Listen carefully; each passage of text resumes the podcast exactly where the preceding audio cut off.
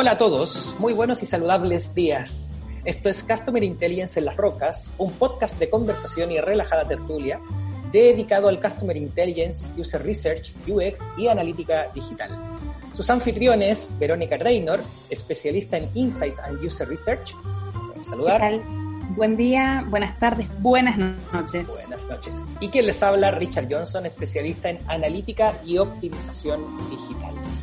Bienvenidos al quinto episodio de nuestro podcast que en el día de hoy se titula ¿Cómo hacer investigación para optimizar un chatbot? Nos pusimos robóticos, android oh, oh yeah. Oh, yeah. A ver, querida Vero, eh, hoy día es el turno Hoy día es su turno en la temática de la semana. Es, mi turno, pero bienvenida sea esta tertulia donde construimos a partir del diálogo, pensamos a partir del diálogo y, así construimos.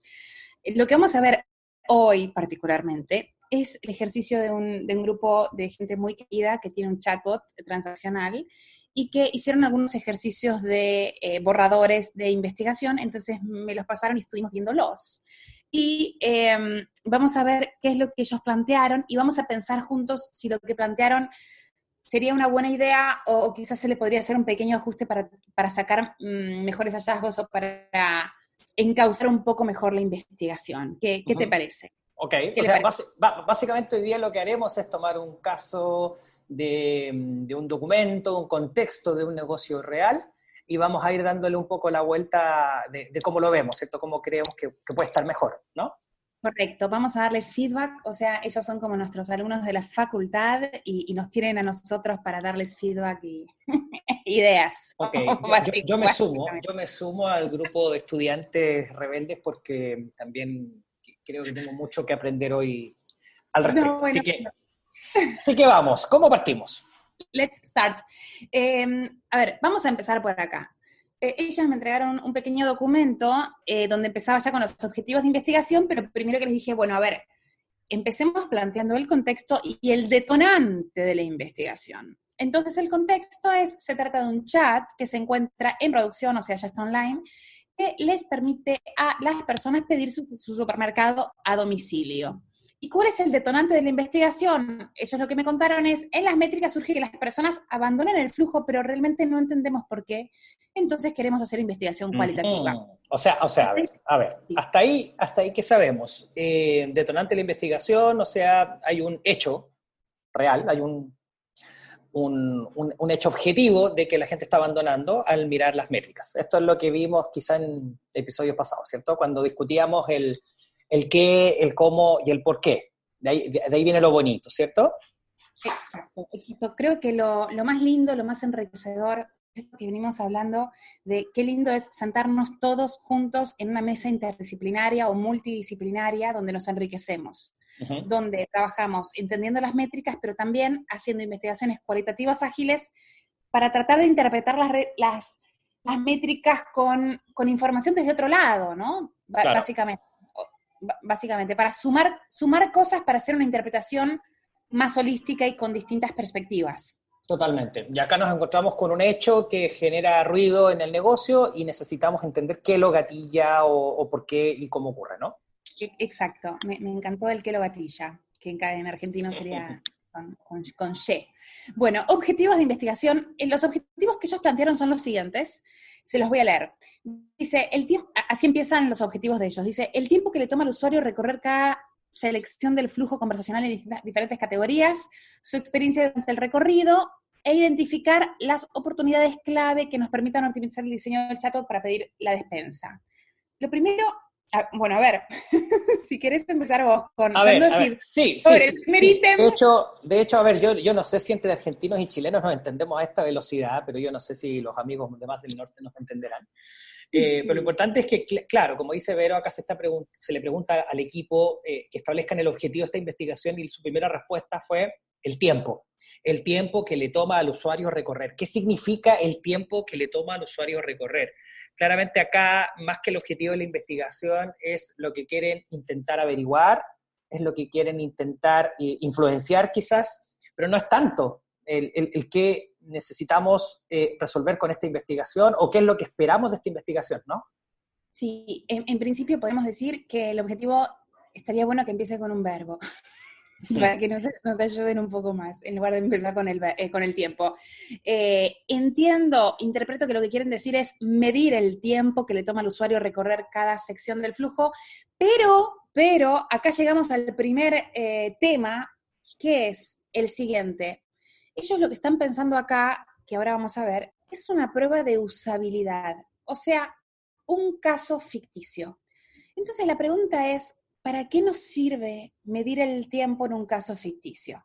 O sea, ¿sirve hacer investigación cualitativa para eh, medir el tiempo? ¿Sirve? No, no sirve absolutamente para nada. Si quieren entender cuánto tiempo promedio la gente tarda en hacer su despensa a través del chatbot, lo que tienen que hacer es analizar las métricas, las métricas reales de uso, no medir los tiempos en una investigación ficticia. ¿sí? O sea, ficticia o forzada, básicamente. Tema número uno. ¿Estamos bien con el, con el punto A del, objetivo de investigación? Claro. Em, tema número B, su experiencia durante el recorrido. Em, la palabra experiencia quiere decir todo y por lo tanto quiere decir nada. ¿Qué quieren decir con experiencia? Está bueno desglosar a qué se refieren, digo, para hacer mejor análisis. Si lo que quieren entender es si resulta, bueno, e, esto habría que, habría que desglosarlo con el mismo equipo, ¿no? Pero si eh, quieren analizar, básicamente, usabilidad o utilidad, por ejemplo, ¿no? O sea, quieren analizar si las palabras son sencillas y claras, si dan certidumbre, o si realmente eh, lo que les está ofreciendo el chat eh, tiene que ver con las circunstancias de la persona. No sé, por ejemplo, las formas de pago coinciden con las formas de pago que tiene la persona. ¿Sí? Eh, acá la palabra experiencia, bienvenido sea desglosarla un poquitín más técnicamente para, eh, estar, para, para poder básicamente definir un poco mejor las hipótesis y definir mejor el guion de lo que se vaya a preguntar. ¿sí? Entonces, hasta ahora vamos. El tiempo que le toma al usuario, eso lo podríamos sacar del objetivo de investigación, porque no, o sea, para eso que miren las métricas. Después, cuando dice su experiencia durante este recorrido, desglosemos muchachos, desglosemos a qué nos referimos con experiencia. Y el siguiente punto es identificar las oportunidades clave que nos permitan optimizar el diseño de chatbot. Bueno, obvio, ¿no? Una cosa casi como un copy and paste de lo genérico.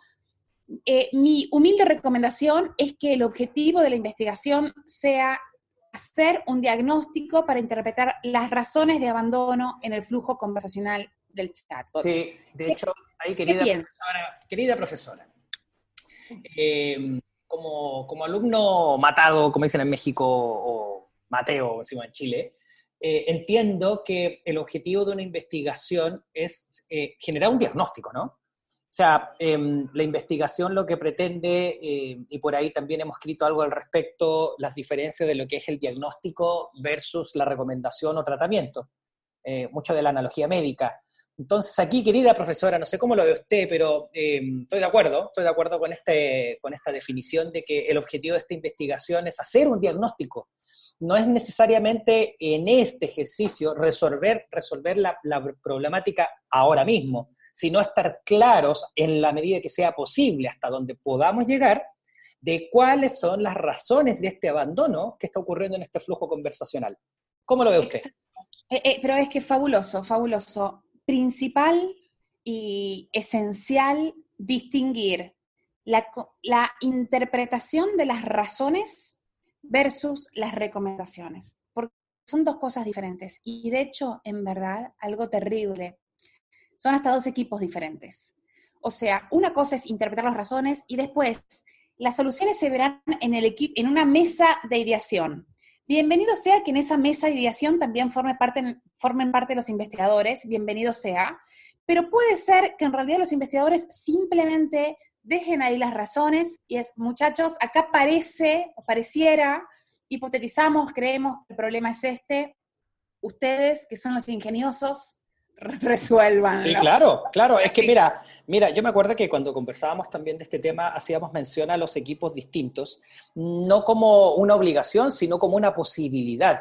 Eh, a ver, repito, y, esto va a ser muy recurrente de mi parte, al menos en, los distintos episodios cuando hablo, hablo de la analogía médica. Nuevamente, esto es el diagnóstico y el diagnóstico es un ejercicio muy, muy claro de entender razones o de intentar entender razones que luego pasa a otro proceso que tiene que ver con el tratamiento.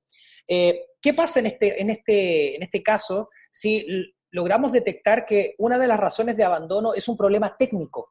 ¿Qué pasa si es un problema técnico? Ah, bueno, está claro, muchachos, el problema es técnico, el problema es que la gente quiere avanzar y hay un bug o algo que, no funciona en el, chatbot, ¿cierto? O de alguna manera que, que impide que la gente avance. O sea, no hay mucho más que hacer, chicos, los alertamos y ustedes verán lo que tengan que hacer técnicamente.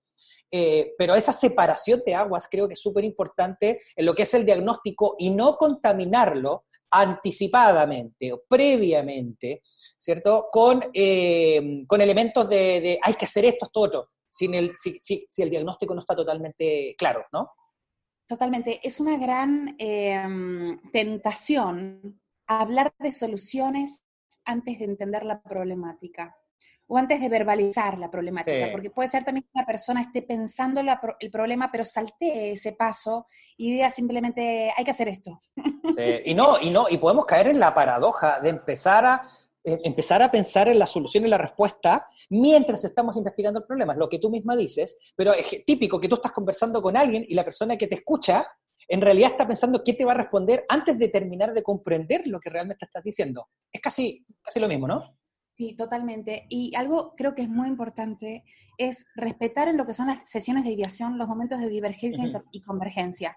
Porque si uno como consultor eh, mezcla la comprensión del problema con una eh, solución, en realidad lo que está matando es la posibilidad de hacer divergencia y convergencia. Porque bienvenido sea ir con la problemática a la mesa y hacer como, como se maneja en Design Sprint de Google, ¿no? Bueno, a ver, que cada uno tire ocho ideas en un papel, después que cada uno cuente sus ocho ideas y entre todos hacemos convergencia y vamos a una solución. Exacto. ¿sí? Exacto. Pero si yo como consultor de investigación voy directo y tiro una, una, una solución, en algún punto castro la posibilidad de hacer eh, una divergencia muchísimo más rica y muchísimo más participativa y, que, incluya a más personas del equipo que puedan pensar ideas, ¿no? Entonces, es sumamente importante que los hallazgos que salgan de acá sean hallazgos con la problemática, o más bien con las hipótesis que tenemos sobre cuál es la problemática, pero no con, eh, todavía no con hipótesis sobre la solución. Eso se verá en, las sesiones de dirección. Perfecto. Le tengo una, pregunta, yo que soy el, ignorante en este caso. ¿Cómo, cómo, ¿Cómo llegar a un punto donde decir, si ocurre esto, me sentiré, eh, me sentiré, ¿cómo diría yo?, satisfecho? Ok, acá me vuelvo nuevamente alumna y bienvenido sea a ser alumnos forever and ever. Em, porque bienvenido sea eh, aprender a iterar estas cosas para, bueno, para ir aprendiendo juntos, ¿no? Una posibilidad, por ejemplo, sería, eh, estaremos satisfechos cuando em, obtengamos posibles causas que estén generando el abandono de los clientes eh, y que sean causas que sean activables para generar iniciativas de mejora. Esto sería una posibilidad. Igualmente, lo que le recomiendo a este, a este equipo de, de chicos es iterar esto, o sea, plantearlo llevarlo adelante y aprender, obtener hallazgos, eh, o sea, aprendizajes y decir, sí, ok, esta es una buena forma de plantear nuestro, no sé cómo llamarlos, porque no sé, no sé si son, no sé si son exactamente como KPI, digamos, porque no, digamos, pero, mm, eh, pero bueno, creo que esto es un proceso de aprendizaje donde el mismo equipo irá encontrando eh, con, qué se encuentran satisfechos, ¿no? Con qué dicen listo, bien. Exacto. Esto valió la pena hacer esta investigación. Sí, sí, y yo, yo, creo que lo que no hay que dejar también de, de lado, no perder de vista, es que mm, una investigación de este tipo, bueno, depende también de quién lo hagas. En este caso, tomamos el rol de ser el consultor que está orientando a un cliente, o somos el, el investigador que está dentro de, de, la compañía, las expectativas eh, claro, si lo vemos de una manera más fría y calculadora, las expectativas de cualquier proceso de este tipo es buscar cómo mejorar también los aspectos del negocio. Eh, en ese sentido, yo creo que cuando decíamos que el objetivo de la investigación era el interpretar las razones de abandono, es súper sano, creo yo, que también a nivel de negocio podamos definir, ok, súper bien, pero ¿qué nos haría felices como resultado de esta investigación? Y lo que dices tú, ¿cierto? Va, en ese camino. El tratar de definir, ya sea o no con KPIs, pero definir con, cosas concretas que, eh, lo, que, lo que llamaríamos definición de éxito. Porque eso es importante, sentimos que hay avance o no. Incluso en el caso en que exista todavía esa, ¿cómo te diría yo?, la, la incertidumbre, ¿qué elementos mínimos tienen que ocurrir como para sentir, al menos aprendimos algo y pasamos a la siguiente etapa? Sí, totalmente. Es casi como definir en qué, cómo, cómo vamos a definir el valor. ¿Esto nos generó valor? Totalmente, totalmente. Y de hecho yo lo llamaría de otra manera, expectativa de valor. Mm, expectativa de valor. ¿Cuál es nuestra expectativa de valor? Sí, aprender, pero aprender qué? ¿Qué tiene que ocurrir? Bueno, en fin, podemos darle mucho más, pero avanti. Me encantó, me encantó. Entonces, el siguiente tema es la técnica de investigación. Los chicos habían planteado pruebas de usabilidad. Think Aloud, Think Aloud es el protocolo típico de las pruebas de usabilidad de, eh, que es agarrar a una persona, que puede ser mi, tía abuela, básicamente, y decirle, a ver, imagínate que estás en tu casa pidiendo y querés pedir, no sé, media docena de huevos y, y harina. A ver, imagínate, hacelo acá en nuestras oficinas y nosotros te observamos. Bueno, también, también puede ser remoto, ¿no? El tema es este. Y acá vamos a, un tema medular, básicamente. Hay tres tipos de investigación y este es el momento donde deberían sonar eh, trompetas.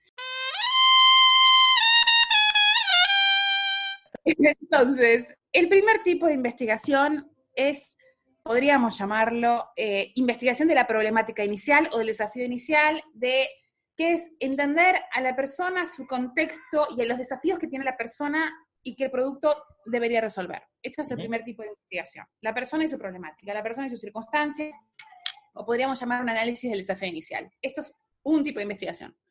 Otro tipo de investigación son pruebas de usabilidad. La usabilidad es simplemente, y ni más ni menos, que saber si algo es fácil de usar. Ahí sí agarro a cualquier persona y ahí sí hago una prueba simulada, ahí sí. Pero una tercera pata y tercera forma de investigación o tercer tipo de investigación o tercer objeto de estudio es lo que se llama Customer Experience Research, que es analizar si algo es útil eh, y realmente cómo es la experiencia en el contexto real. Y esto lo que necesita es clientes reales en casos reales. Entonces, una prueba de usabilidad sobre prototipos o sobre un caso simulado no te sirve para entender la experiencia de la persona. ¿Por qué? Porque la problemática, la problemática justamente surge de la persona en sus circunstancias reales. El contexto. Es el contexto el que te limita. Es el contexto el, que te, el que te marca limitantes, básicamente. El que te ayuda o no te ayuda, el que te bloquea. Es el contexto. Si le sacas el contexto y le sacas la realidad, un montón de cosas eh, pasan a ser imaginativas. Uy, dale, me imagino que me pasa esto. No, con la imaginación no podemos jugar. Tenemos que trabajar con clientes reales en casos reales.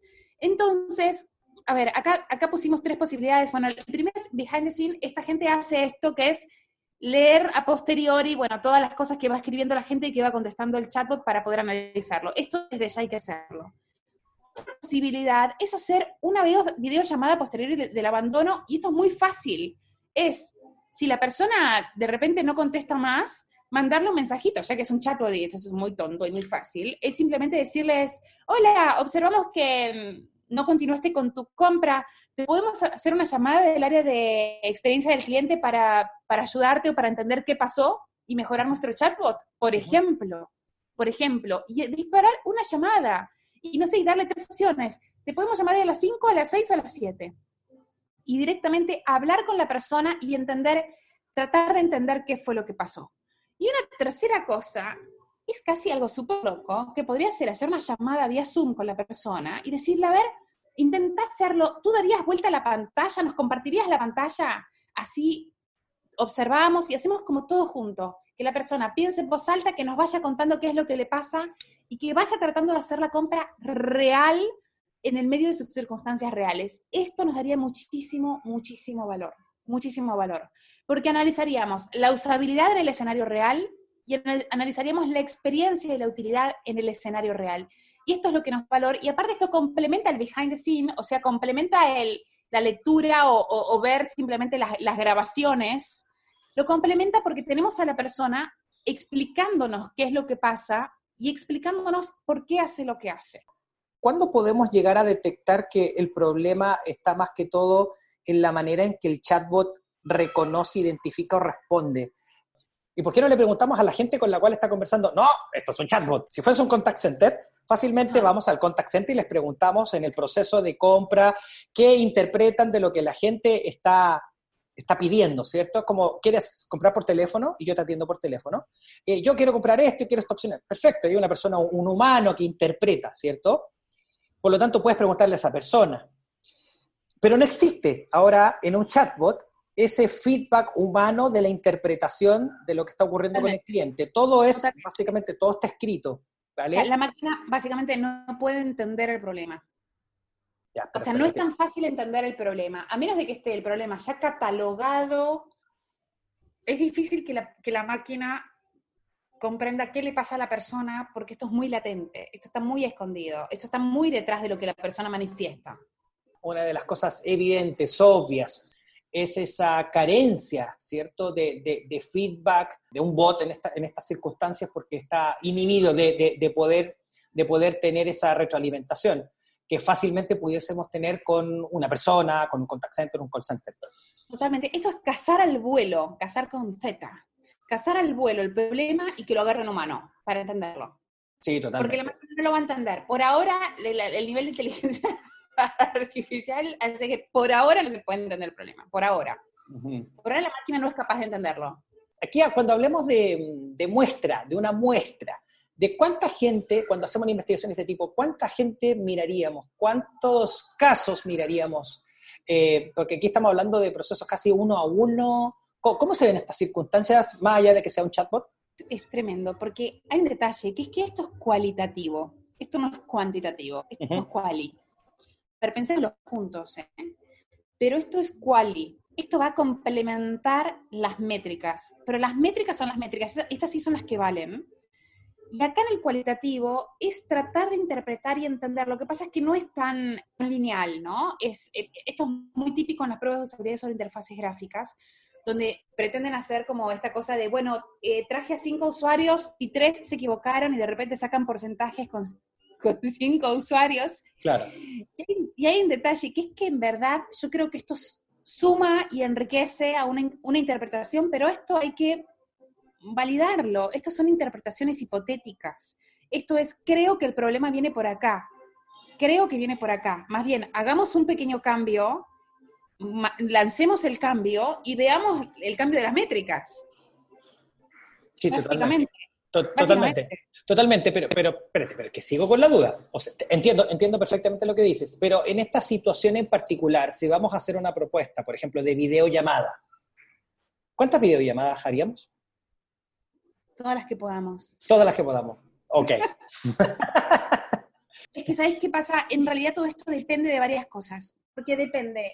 Eh, o sea, cada sesión es única cada sesión es única y esto depende de mil cosas, porque depende de que enganchemos a la persona exacta que nos dé la clave, que nos dé así como el, no sé, el momento o sea, que nos, que nos dé esta luz brillante. Y esto puede pasar en una llamada o, puede llamar en la, en la llamada número 16. Y también esto depende del investigador, o sea, de la persona que investigue. Puede ser que sea una persona con una escucha activa de la hostia, que diga, wow, este es el problema, lo detecté, y puede ser que sea una persona que no, como dicen en España, y no se entere de nada, ¿no?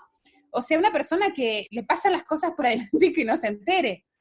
Entonces, es importante que la persona que escuche, eh, digo que escuche y observe, ¿no? Digamos, en caso de que dé vuelta a la pantalla también, pero esta persona que investiga tiene que ser súper aguda y captar, como, captar, captar esa cosita que no es tan fácil de captar. Entonces depende de varias cosas. Em, ahora. Hay una micro cosa que es que el investigador tiene que hacer también es vaciarse de sus prejuicios. Esto lo, siempre lo dice Raquel Suárez del equipo de, Multiplica del capítulo Research, eh, vaciarse de los autoprejuicios, ¿no? de, los de, los, de los propios prejuicios. Porque es muy fácil ir con una ceguera donde una ceguera confirmatoria, donde este es el problema, quiero validar, quiero llamar a esta mujer para validar que el problema es este, y el problema va por, por cualquier otro lado. Entonces hay que cuidarse con esto. Y para, terminar nuestro querido Canvas, Em, el siguiente, después de la técnica de investigación, el siguiente punto, a ver, perdón, voy, a decir los puntos que tenemos hasta ahora. Vimos contexto, detonante de la investigación, objetivo de investigación, cuándo estaremos satisfechos o, le, le habías puesto un nombre maravilloso. Es expectativa de valor. Expectativa de valor. Último punto de nuestro Canvas es hipótesis iniciales del equipo interno, que esto justamente hablábamos el otro día, porque bienvenido sea que la persona que hace la llamada sepa cuáles son las hipótesis del equipo interno, pero bienvenido sea que esas hipótesis no sesguen al investigador.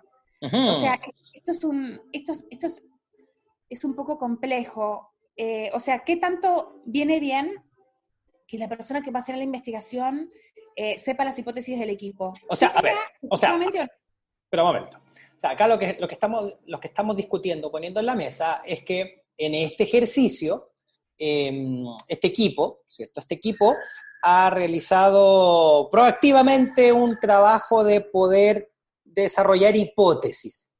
Hipótesis que, la definimos casi como el, supuesto, eh, aquella, mm, eh, eh, bueno, básicamente el supuesto que, que justifica y que de alguna manera creemos que cambiando tal cosa o dándose tal cosa va a ocurrir tal cosa. O sea, una relación causa-efecto. Eh, y lo que tú estás diciendo es que si bien ese ejercicio puede ser sano, de alguna manera puede generar un cierto sesgo en el investigador o en el resultado de la investigación, ¿no? Exacto, puede ser sano y también puede ser insano. y la verdad, em, no sé, creo que, que, la persona que investiga tiene que tener un determinado seniority eh, para no para no ser llevada por el viento, básicamente, para, poder hacer una investigación eh, que, no, que no intente confirmar, sino que, sino que busque explorar eh, de forma libre, teniendo en cuenta, creo que igualmente sirve tener en cuenta cuáles son las hipótesis como para poder, eh, no sé, agilizar ciertos hallazgos. Creo que sirve. Creo que sirve, pero la persona tiene que tener un, un señorito importante como para no dejarse llevar por, por esta o sea, por, ese, el, viento. El, mensaje de fondo es que en este caso el sesgo puede ser maquiavélico y malvado si el investigador no tiene una capa de criterio formado anti-sesgo. O sea, el sesgo siempre va a existir, porque incluso la información que nos den o una opinión que nos dé el cliente, siempre va a existir la opinión del cliente. Siempre va a existir el cliente que nos dice, yo creo que pasó esto, perfecto. Es como el doctor, nuevamente oiga, doctor, oiga, doctor, eh, me duele aquí que allá, y e, investigué en Google y dice, ¿qué es esto? Bueno, el doctor me mandará de vuelta de una patada o simplemente me escuchará, ah, mire qué interesante. Y luego tendrá la capacidad y el criterio profesional de tomar mi opinión y mandármela por donde quiera, pero con respeto. Eh, y por supuesto, ser capaz de hacer su trabajo y saber cómo utilizar la información. Porque una cosa es que yo le diga, oye, lo vi en Google, y otra cosa es que, no, doctor, yo creo que pasa esto por esto, porque mi papá es, no sé, diabético, y creo que yo también pudiese. Ah, bueno, esa hipótesis se transforma quizá en una pieza de información que resulta clave. Por lo tanto, acá el mensaje es, no es que haya o no haya sesgo, siempre va a existir, entiendo. Lo importante es cómo el investigador es capaz de tomarlo como una herramienta y no básicamente verse influenciado negativamente por, eh, por, ese condicionante, ¿cierto?, en el resultado de la investigación. Totalmente. A veces es complejo cuando el investigador pertenece a la organización. Eh, pongamos la idea de que el investigador pertenece a, este chat, ¿no? a la empresa que hace, que hace el chat. Hay veces que hay tantos intereses internos y hay tanta, tanta, tanta presión interna que que la misma presión interna condiciona lo que diga el, investigador. ¿Sabes? Es, no, totalmente. Eh, pero conviene realmente que venga una persona externa y que tenga la, libertad, y esto es libertad, ¿eh? de poder decir el problema viene por acá. Porque muchas veces es complejo que un investigador que es interno pueda ser escuchado con la misma, mm, no sé, escuchado y valorado. Sí, claro. Eh, con, con el mismo nivel que si la persona viene de afuera, ¿no? Totalmente. Eh, pero cortito, en este caso, sí estoy de acuerdo contigo, eh, pero nuevamente, todo tiene su pro y su contra. El equipo interno eh, puede tener problemas que pueden ser resultado de una cultura que no fomenta, ¿cierto? No fomenta la transparencia, no fomenta la mejora continua y tiene, tiene problemas políticos, ¿cierto? Problemas de que no, no digamos estas cosas porque nos perjudica. Sin embargo, por otro lado, tiene la ventaja de conocer la dinámica desde su propio ADN. Eh, aspectos que quizá un investigador externo le va a tomar mucho tiempo llegar a resolver. El, tercero juega un rol también neutral. Juega un rol neutral, siempre cuando quien nos contrate no nos pida una agenda, no nos ponga una agenda encima. Pero juega un rol, un rol neutral que de alguna manera, y lo digo también por experiencia, termina por descubrir cosas que quizás no hayan sido descubiertas antes por el equipo que siempre veía las mismas cosas, ¿cierto? Una visión externa y sobre todo, lo que más nos piden, benchmark. ¿cierto? Nos piden benchmark. Oye, ustedes que han hecho investigaciones de este tipo en otras compañías, en otras industrias, ¿cómo estamos respecto al resto? La famosa frase, ¿cómo estamos respecto a la competencia? Que esa es la que hoy día paga grande, paga nuestras facturas, ¿cierto?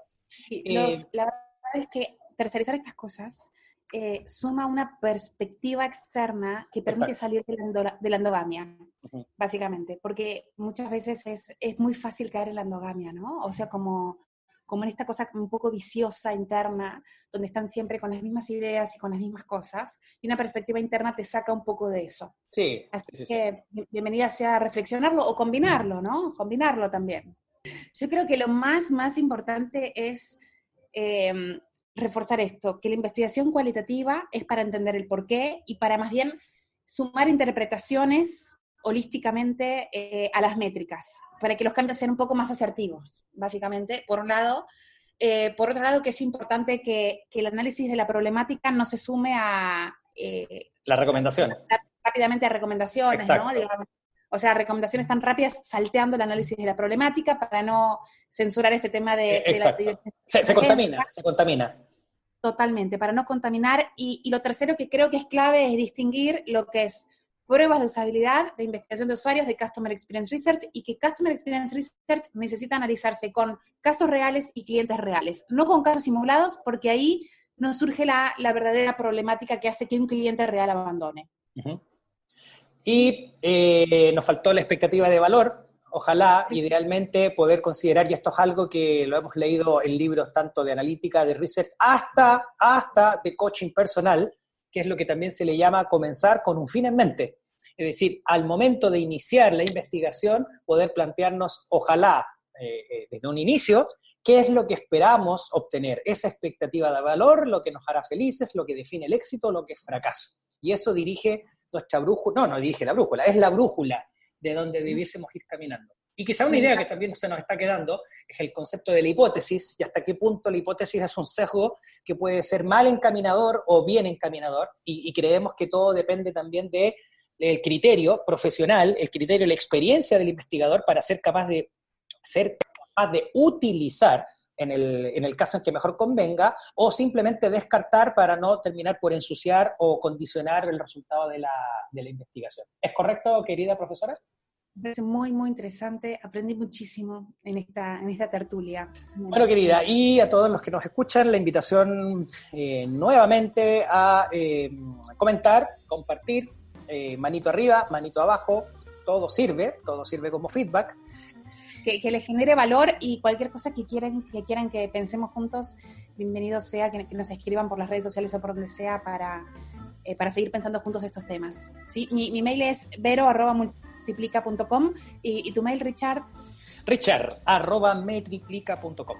Maravilloso. Ok. Maravilloso. Nos vemos en, la, en la próxima. Nos vemos pronto. Bye, bye. Chao.